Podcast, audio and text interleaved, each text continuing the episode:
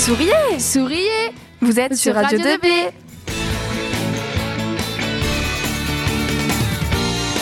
Vous êtes toujours à l'écoute de Radio 2B, il est 17h35 et nous accueillons Jean-François Bridet, vice-président de la région Centre-Val de Loire, délégué à la transition énergétique, à la biodiversité, à l'air et à l'eau. Bonjour. Bonjour. Euh, nous avons également avec nous Monsieur Pironnet, professeur de SVT au lycée Rémi Bello, ainsi que euh, quatre élèves du lycée, dont deux qui font partie de l'association Bello s'engage et qui poseront des questions du coup euh, à Monsieur Bridet. Donc, je vous laisse la parole. Eh bien, nous allons tout de suite commencer par un tour de table, donc avec donc ce soir Monsieur Pironnet, professeur de SVT. Bonjour.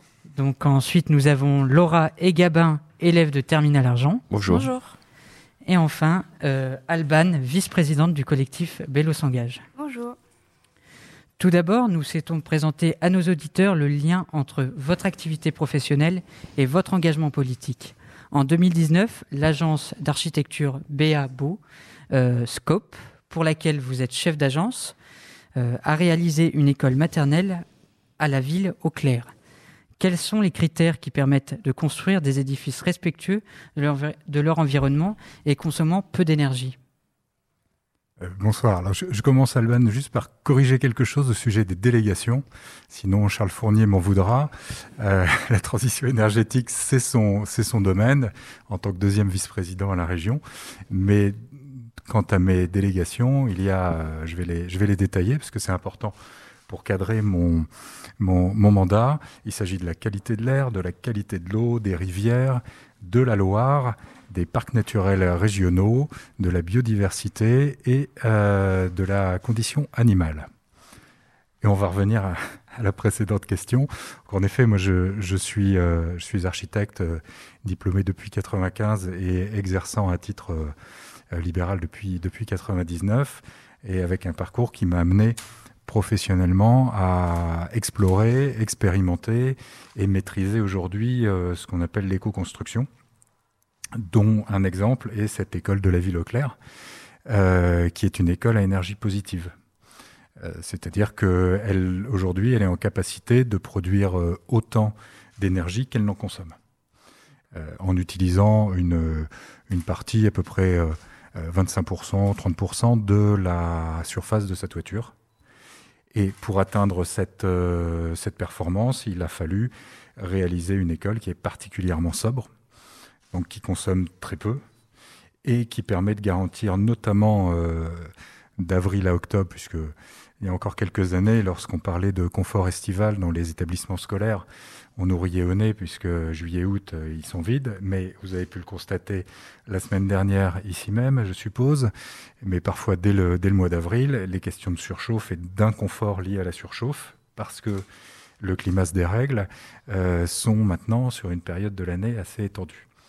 En l'occurrence, euh, pour cette école, c'est la construction à base de caissons remplis de ballots de paille qui nous permet, avec aussi une conception euh, compacte, avec euh, une, une, exposition qui nous permet de bénéficier au maximum des calories gratuites que le soleil nous offre, y compris l'hiver, sur des orientations notamment en sud-est. Tout ça nous permet d'avoir un bilan qui euh, rend plus facilement atteignable un objectif de bâtiment neutre. C'est-à-dire que moins on consomme, plus c'est facile de compenser le peu euh, qui est consommé. Et la deuxième dimension de ce type de, bâtiment, c'est que les matériaux utilisés doivent être choisis aussi en fonction de leur euh, bilan carbone.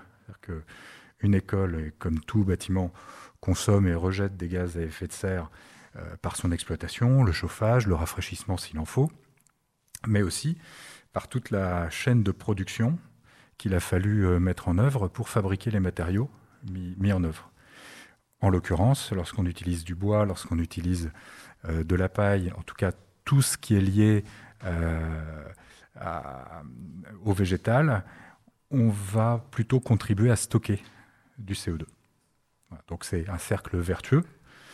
Euh, L'idée, c'est que les collectivités comme la commune de Lévis-Auclair qui euh, euh, s'engagent dans ce, genre de, projets, qui certes sont un peu plus coûteux à l'investissement, euh, contribuent au fait que ces techniques-là deviennent des techniques plus standards, puisqu'à chacun de ces projets, de ces opérations, on forme des entreprises à ces nouveaux matériaux et donc on lève certaines barrières à, l'usage de ces techniques.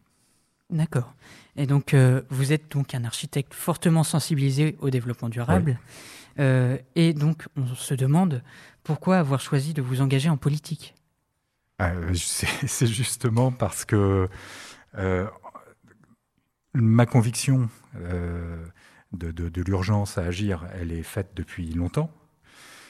Je suis satisfait d'avoir trouvé les outils et d'avoir trouvé les, moyens à travers euh, mon action professionnelle d'être cohérent avec cette. mais j'ai aussi la conscience que les quelques projets que je réalise au sein, au sein de mon agence euh, bah, ne suffisent pas, selon moi, à, déclencher et à enclencher plutôt des mouvements plus, plus larges. Et donc, euh, euh, moi, j'ai ressenti le besoin de, compléter ce, cette action-là au niveau politique, au niveau local d'abord à Chartres, puisque je suis conseiller municipal d'opposition, et puis en animant un collectif, en participant à un collectif, euh, ben, on s'aperçoit peu à peu qu'on peut bénéficier d'un effet d'entraînement, que la parole qu'on porte euh, est écoutée. Et puis, en l'occurrence, euh, le mouvement qui, qui nous a porté au moment des élections régionales était un mouvement qui était beaucoup issu de la base, avec des comités d'initiative locaux. Et au sein du comité chartrain, il a, été, il a fallu désigner des, volontaires, on va dire pour euh, participer à, la liste régionale et on a fait un vote entre nous pour savoir qui, euh, euh, quel, était l'ordre, on va dire, de, position. Et le collectif m'a positionné en, tête pour mener ce, mouvement-là, considérant bah, à travers à la fois mon expérience professionnelle et puis bah, vraisemblablement ma capacité à, motiver, à, rassembler, bah, j'avais toute ma place pour porter euh, le plus haut possible nos préoccupations, nos, euh, nos motivations et, donc euh, au profit d'une de l'écologie au sens très large. D'accord. Et donc à cette région, vous avez donc des délégations mm. et aussi des axes de travail. Pourriez-vous nous en dire plus sur ces axes de travail? Alors les, les, axes de travail, ils sont. Vous avez d'une part tout ce qui est lié au fonctionnement habituels, je dirais, aux engagements de la région, par exemple euh, auprès des parcs naturels régionaux, dont, euh, et nous sommes au cœur d'un parc naturel régional, euh, par rapport aux politiques de l'eau, la qualité de l'eau. J'étais juste avant de venir ici à la signature d'un contrat de rivière. Donc la région accompagne et finance pour partie des, des opérations de renaturation des cours d'eau pour euh, restaurer une, vie biologique qui euh, souvent a été euh, mise à mal par de l'artificialisation. Donc, et ça, c'est lié à la, biodiversité. Et puis, il y a tout ce qu'il faut créer, encourager, tout ce qu'il faut faire bouger, et c'est moi la motivation principale hein, de, ma, de ma présence au, Conseil régional, y compris en allant auprès de mes collègues qui s'occupent d'économie, qui s'occupent de développement, d'aménagement du territoire, pour que dans tous ces domaines-là, les questions du changement climatique, les questions de l'effondrement de la biodiversité soient prises en compte pour qu'on arrête d'aider certaines choses qui, selon moi, bah, aggravent le problème et qu'on accélère euh, des mutations nécessaires pour tenir compte notamment du, vivant. Et au-delà donc euh, d'un certain nombre de, services qu'il faut continuer à faire euh, fonctionner, le rôle que je me donne, le rôle politique, c'est qu'à chacune de ces interventions, de rappeler pourquoi on fait les choses, les enjeux, et systématiquement euh, rappeler aussi pourquoi la biodiversité doit être au cœur de toutes les, de toutes les politiques. Alors moi, je ne suis, je suis architecte, hein, je ne suis pas écologue, je ne suis pas biologiste, je n'ai pas de compétences techniques pointues dans ces domaines-là, mais c'est ce qui rend euh, le mandat passionnant, c'est-à-dire qu'à chaque jour, j'apprends des choses.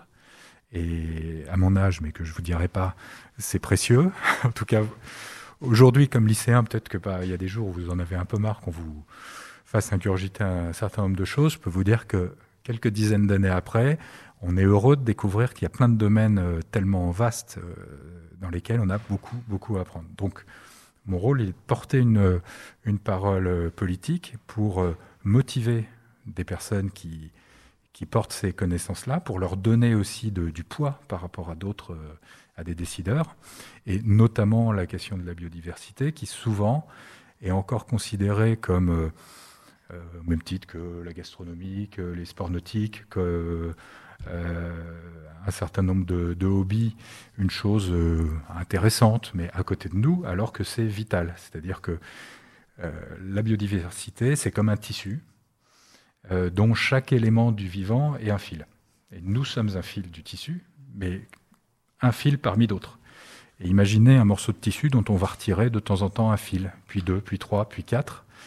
Au bout d'un moment, tous les fils se, se casse la gueule, permettez passez-moi l'expression.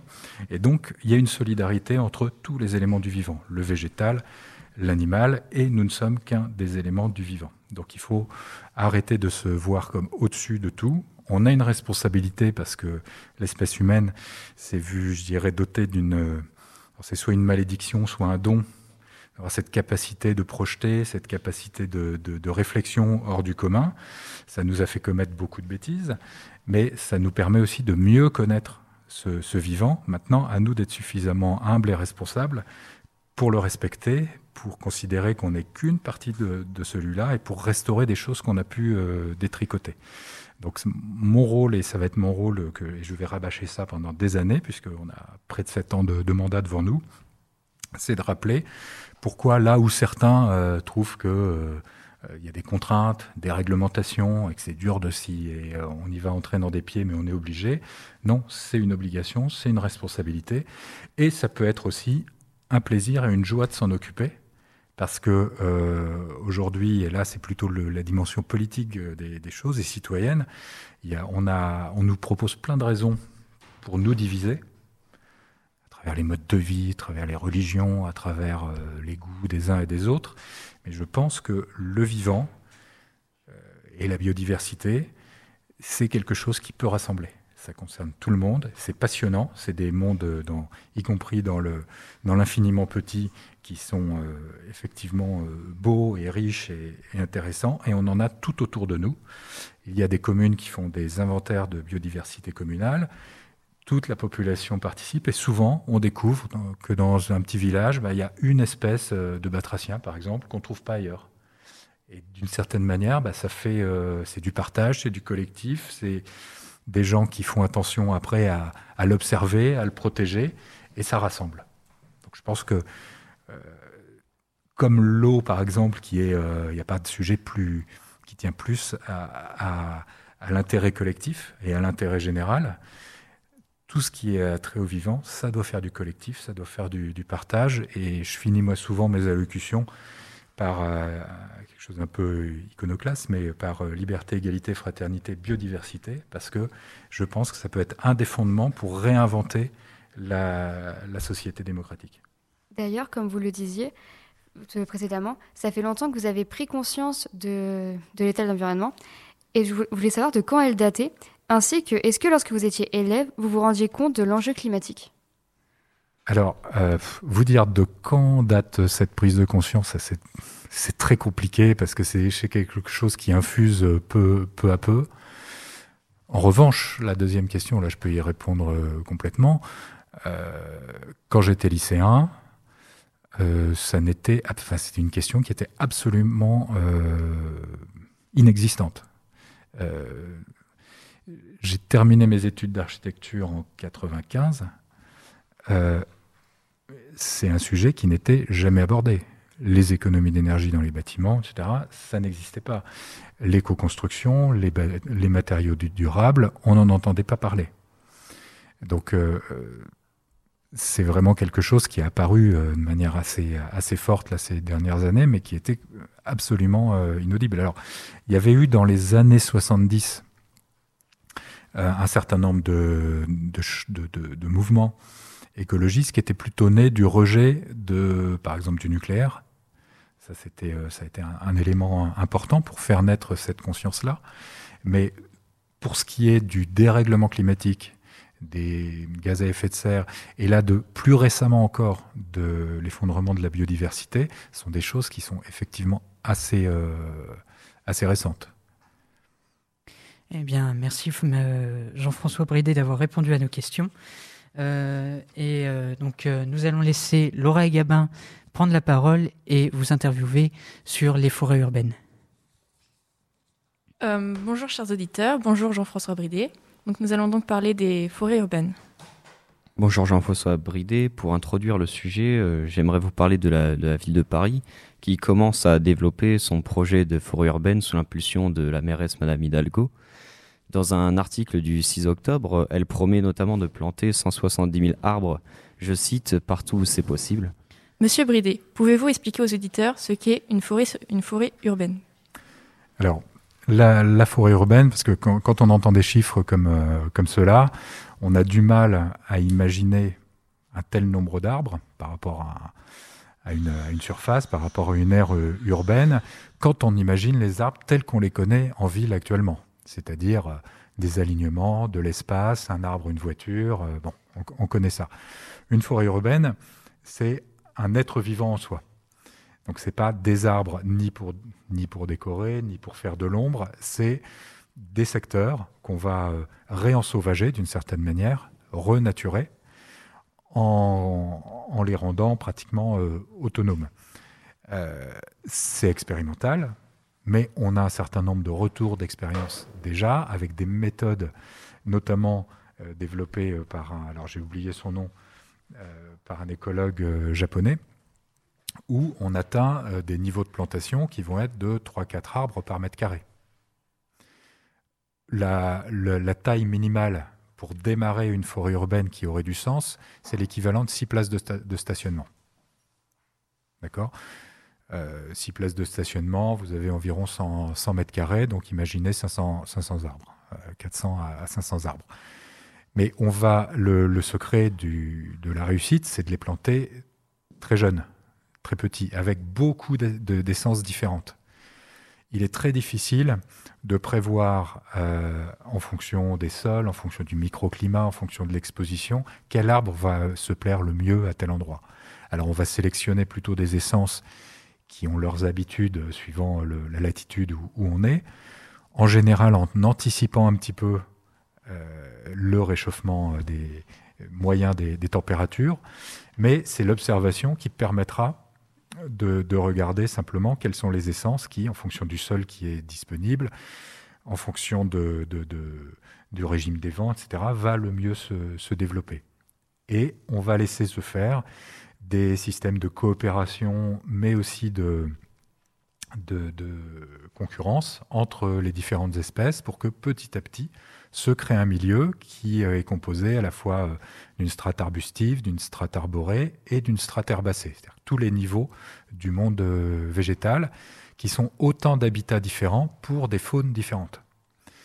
L'idée étant que, euh, en y touchant le moins possible, on est de la nature qui reprenne ses droits. Pourquoi on a besoin de ça? Parce qu'il y a des services rendus par, par la nature qui sont qui sont toujours difficiles à, évaluer, mais qui sont très, précieux, qui n'ont pas de prix. Notamment pour abaisser les températures ressenties euh, en ville. Ça, c'est ce qu'on appelle l'évapotranspiration. Chaque euh, végétal a, une manière effectivement d'échanger avec le milieu, mais qui euh, permet d'abaisser la, température. Et puis pour recréer des milieux propices à une vie, une vie sauvage, mais ce que j'évoquais tout à l'heure au sujet de la biodiversité et du tissu, c'est qu'il y a des rapports d'interdépendance, de coopération et euh, de lien entre tous les éléments du vivant dont on n'est qu'au début de, la connaissance. Mais dès lors qu'on en supprime un, on crée des déséquilibres qui sont très difficiles à, rétablir. Donc, euh, cette capacité, parce que quand on s'occupe du vivant au sens général, c'est assez égoïste. En fait, on s'occupe de soi-même. On ne peut pas être en bonne santé dans un milieu qui est en mauvaise santé. Ça, c'est pas possible. À moins, après, il y a certainement une part de l'industrie pharmaceutique qui pourrait nous dire le, qui voudrait nous dire le contraire, mais je pense que là, on est mal, euh, mal engagé. Donc, euh, une forêt urbaine, son intérêt, c'est un, nous rapporter une forme de, confort, c'est deux, contribuer aussi à, conserver et à, restituer des habitats pour toutes les formes du, vivant, et c'est trois, donner aux citadins la capacité à, se réapproprier, à se réhabituer à la présence du, vivant, du sauvage, d'avoir des supports euh, éducatifs pour euh, bah, tous les élèves qui sont euh, dans une aire urbaine, parce qu'il y a beaucoup d'observations à mener, il y a se réconcilier avec le, vivant, c'est essentiel. Je, prends un, exemple très, très précis. Euh, j'étais en forêt de Senonche l'autre soir pour écouter le brame du cerf. Parce que des, une des bonnes nouvelles d'un mandat qui prend beaucoup de temps, c'est que bah, on s'oblige à faire des choses qu'on n'a jamais eu le temps de faire pour euh, bah, se sentir plus, plus fort et acquérir aussi des, connaissances dans le domaine qu'on vous a, qu'on vous a confié. Donc j'en ai profité, j'y suis allé, et là il y avait un, animateur qui nous expliquait que, puisque il y a beaucoup de chasseurs hein, en, forêt de Senonche, et qu'en fait la chasse et les habitudes de chasse qui ont été, euh, qui ont été prises plutôt euh, vers le 18e, 19e siècle ont été introduites, donc notamment contre les, pour, euh, euh, abaisser la population de cervidés et de petits cervidés comme les chevreuils, parce que le loup avait disparu. Le loup ayant disparu, on avait des populations, donc l'équilibre a été, euh, mis à mal, des populations de ces jeunes cervidés qui se sont mis à manger tous les jeunes plants, tous les jeunes pousses de chêne. Et en fait, cette forêt, qui était une forêt de production à, à Senonche, allait mourir parce que le prédateur euh, supérieur, le loup, avait été éradiqué par l'homme qu'il considérait comme un, comme un concurrent finalement. Mais il participait à, un équilibre écologique. D'accord, en tout cas, merci Monsieur euh, Bridé pour euh, ces informations. Bélo, Brossolette. 2B. Radio 2B. Toujours sur Radio 2B avec Jean-François Bridé, 8e vice-président délégué à la biodiversité à la région Centre-Val de Loire, avec Laura Gabin, ainsi que M. Pironnet et Kylian, membres de Bélo s'engage. Laura Gabin, c'est à vous. Alors oui, euh, nous voudrons poser encore quelques questions au sujet des forêts urbaines. Euh, récemment, j'ai eu l'occasion d'aller à Orléans et j'ai constaté que le centre-ville qui venait d'être fait euh, avait peu de végétation. Et donc, comme vous êtes élu dans la région, nous voulions savoir comment vous, vous impulsez ces projets de forêts de forêt urbaines dans des municipalités euh, dans toute la région euh, comme euh, dans la ville d'Orléans alors, la région n'a pas capacité à se substituer aux municipalités pour les aménagements urbains. La seule chose qu'elle peut, qu'elle peut faire, et c'est plutôt pas dans les, dans, dans, dans les grandes agglomérations, hein, souvent c'est plus en, en, milieu rural ou, ou périurbain, c'est à travers ce qu'on appelle les CRST, qui sont des, des contrats euh, régionaux de, de développement, d'aménagement du territoire. Et c'est ce que je vais essayer de faire auprès de mon, du vice-président Dominique Roulet, qui s'occupe d'aménagement du territoire, c'est relever toutes les exigences euh, environnementales des contrats qui nous sont proposés, sur lesquels on donne des financements, et faire en sorte que dès lors qu'un aménagement urbain est prévu, le volet biodiversité, le, volet, le, volet euh, euh, renaturation soit, soit présent. Et que ce soit pas seulement une manière d'obtenir plus d'argent, mais un passage obligé pour obtenir le, premier euro. Ça, c'est une première chose.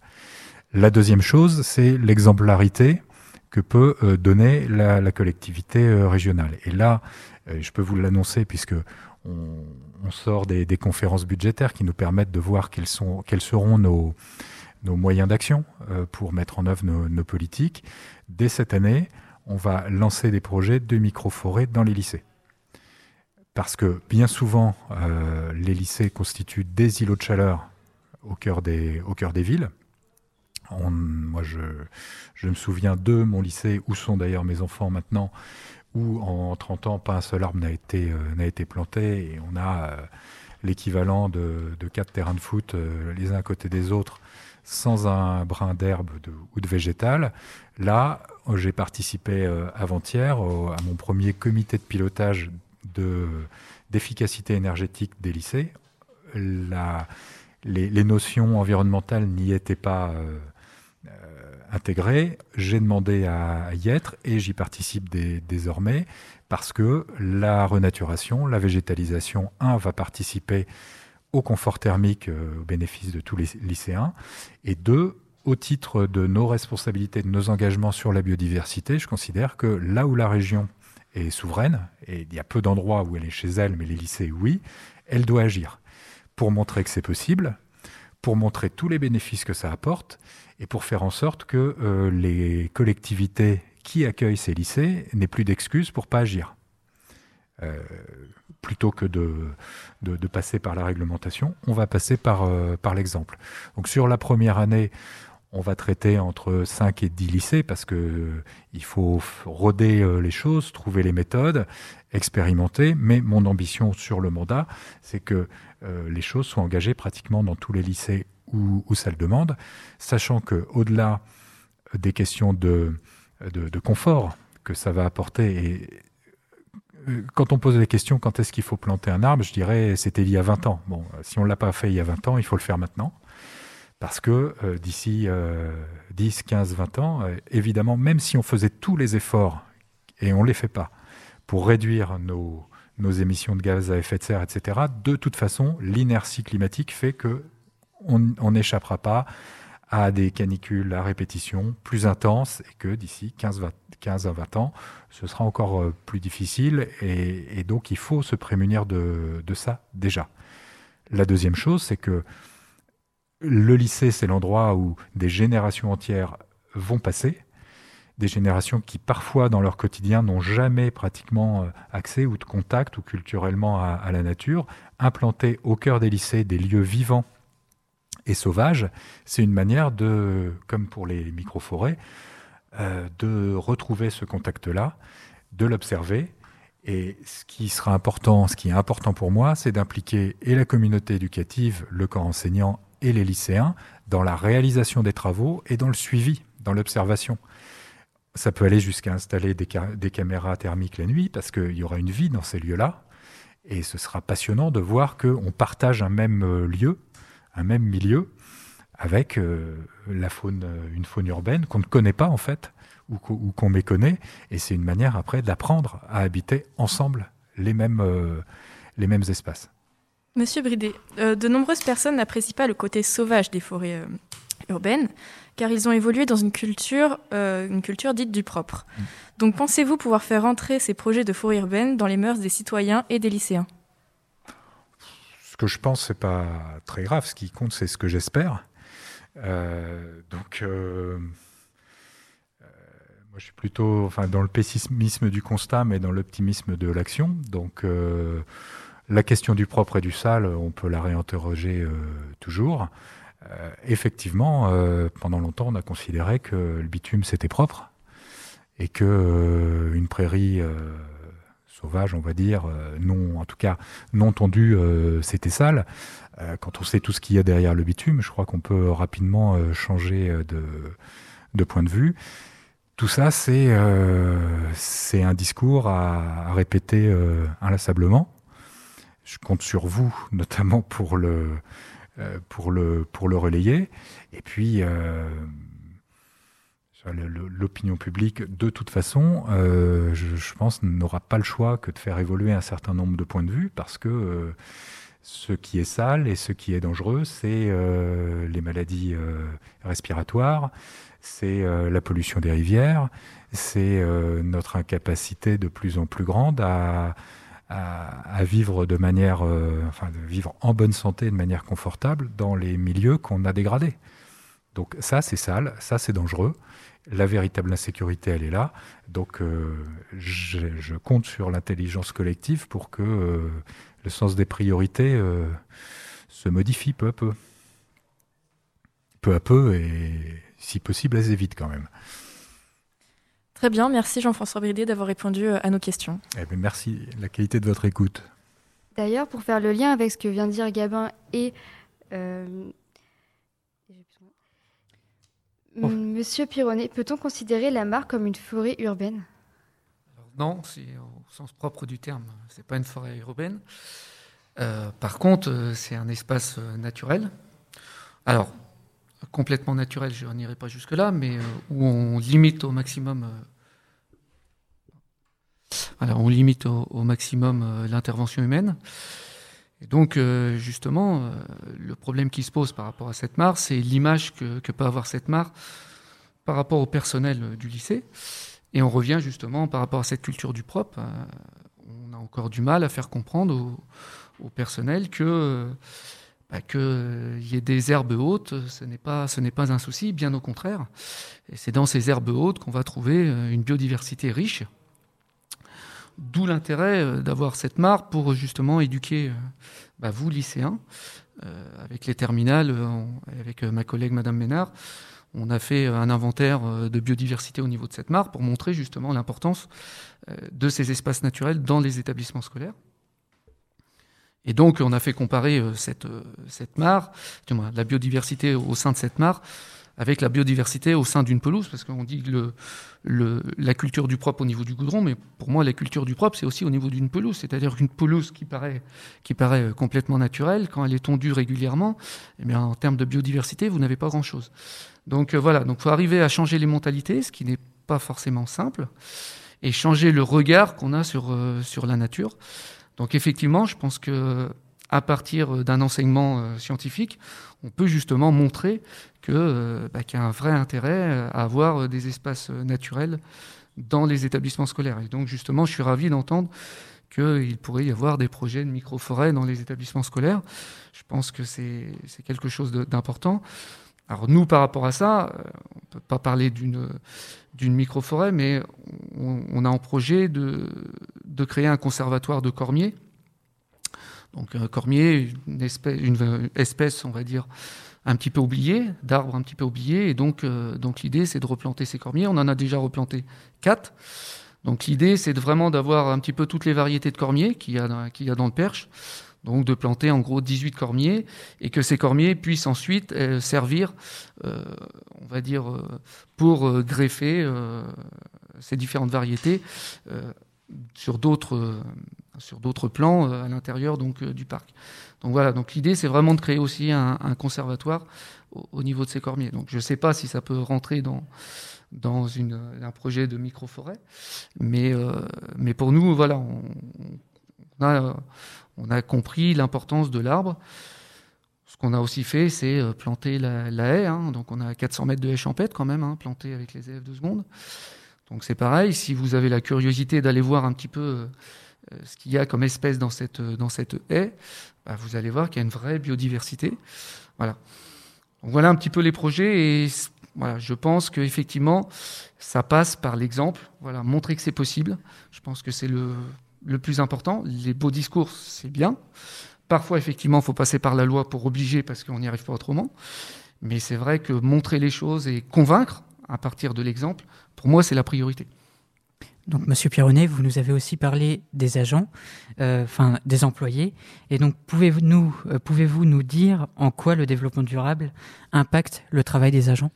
Alors, effectivement, euh, c'est clair que par rapport aux agents, c'est pas évident parce que ils ne comprennent pas forcément pourquoi on fait ça. Donc ça, c'est, pas simple. Et je ne les ai pas en cours. Les profs de SVT les ont pas forcément en cours. Donc ça, c'est compliqué. Donc leur faire comprendre. Et puis, c'est changer euh, des méthodes de travail. Et, donc là, effectivement, euh, il y aurait besoin d'une formation, euh, peut-être justement par rapport, par rapport à la région.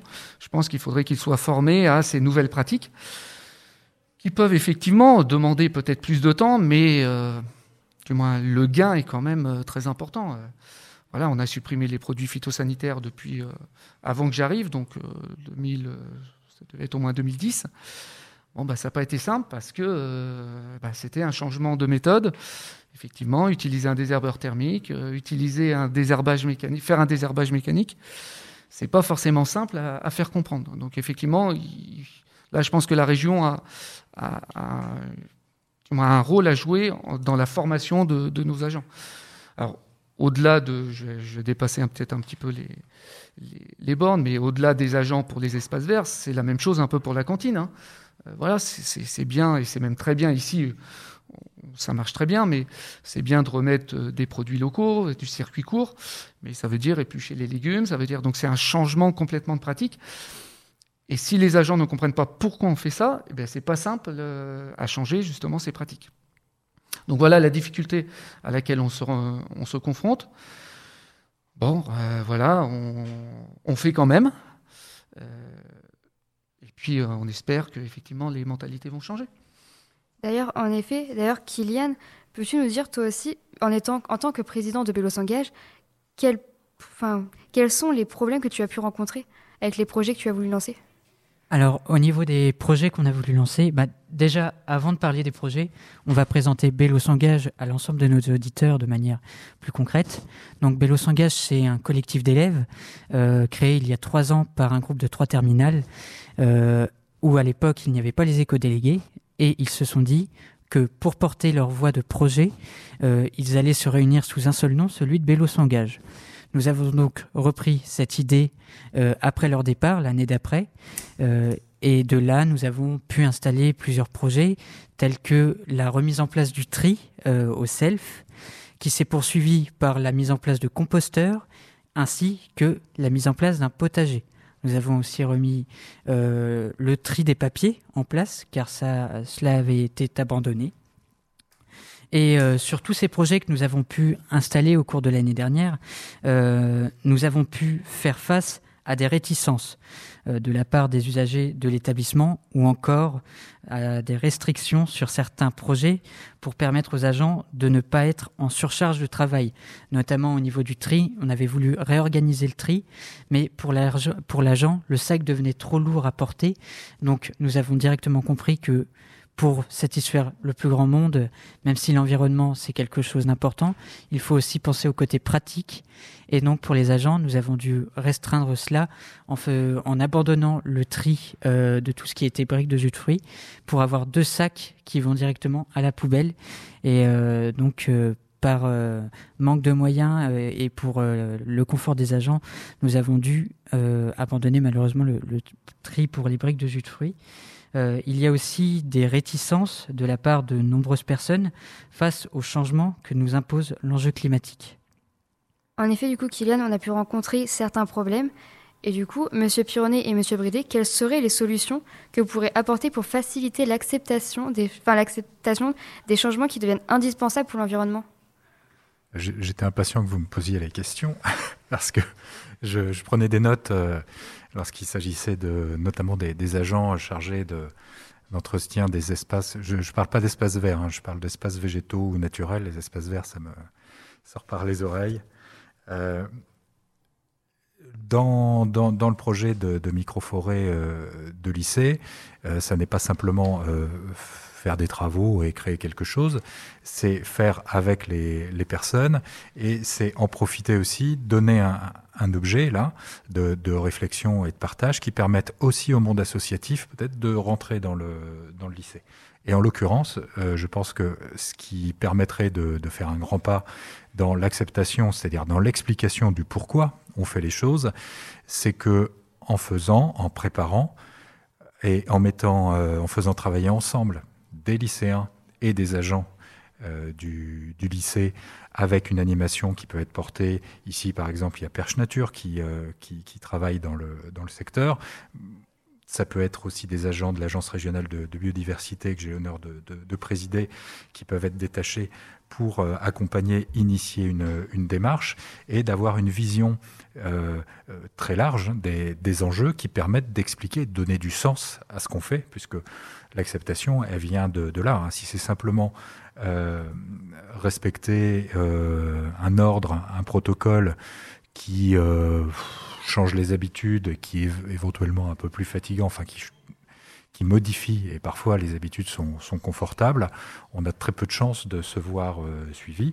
Si on le contextualise par rapport à des enjeux plus larges, et on a un tas de gens qui sont compétents, qui savent faire ça en termes d'éducation populaire, d'éducation à la nature, ça va fonctionner. En tout cas, euh, j'y crois et je pense, encore une fois, c'est une bonne raison euh, là de, de, créer du lien, de, de faire diffuser ces, ces questions-là avec des gens qui, après, que ce soit les lycéens ou les agents, sont aussi porteurs de ces, euh, de ces nouvelles pratiques, de ces nouvelles habitudes chez eux, dans leur voisinage, dans leur quartier, etc. Donc c'est vraiment cette, cet essaimage qui est, euh, qui est essentiel selon moi pour que ça devienne ce qui était d'ailleurs jadis hein, plutôt du bon sens, redevienne la façon normale de faire et, et pas l'exception.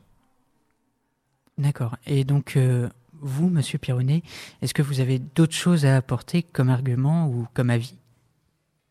Euh, Non, on a, on a essayé beaucoup de choses. C'est pas simple. Voilà, c'est vraiment pas simple. Donc on a essayé de convaincre, on a impliqué euh, pas mal de personnes, on a fait des comités de pilotage. Voilà, malgré tout, on, a des réticences.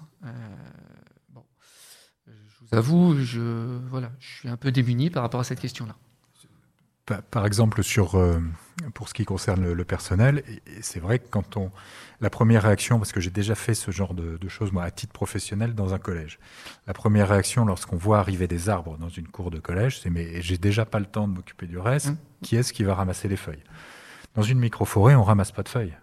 Les feuilles participent du cycle vital de, du milieu que l'on qui va, qui va s'implanter, puisqu'il euh, y a un cycle avec euh, des feuilles qui vont être décomposées par des micro-organismes, par, euh, qui, en fait, les, feuilles elles-mêmes participent en fait à, à, une chaîne alimentaire et donc participent à la fabrication et à l'enrichissement d'un sol. Donc la question du, du ramassage, la problématique, c'est que on regarde ces, ces changements-là avec des, lunettes qui, il faut changer. C'est-à-dire qu'on n'est plus du tout dans la question de la gestion des, espaces végétaux, mais plutôt dans le vivre avec, éventuellement le contrôle à la marge, mais euh, c'est pour ça que ça demande une, explication.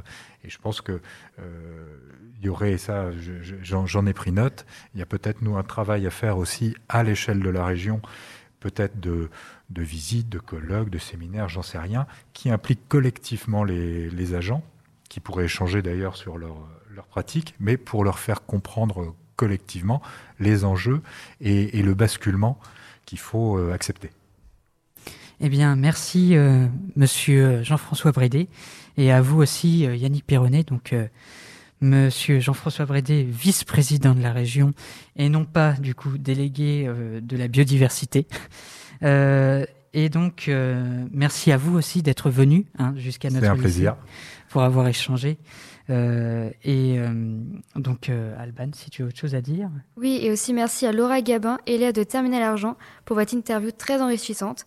Et on se dit à bientôt sur Radio 2B. De Radio 2B.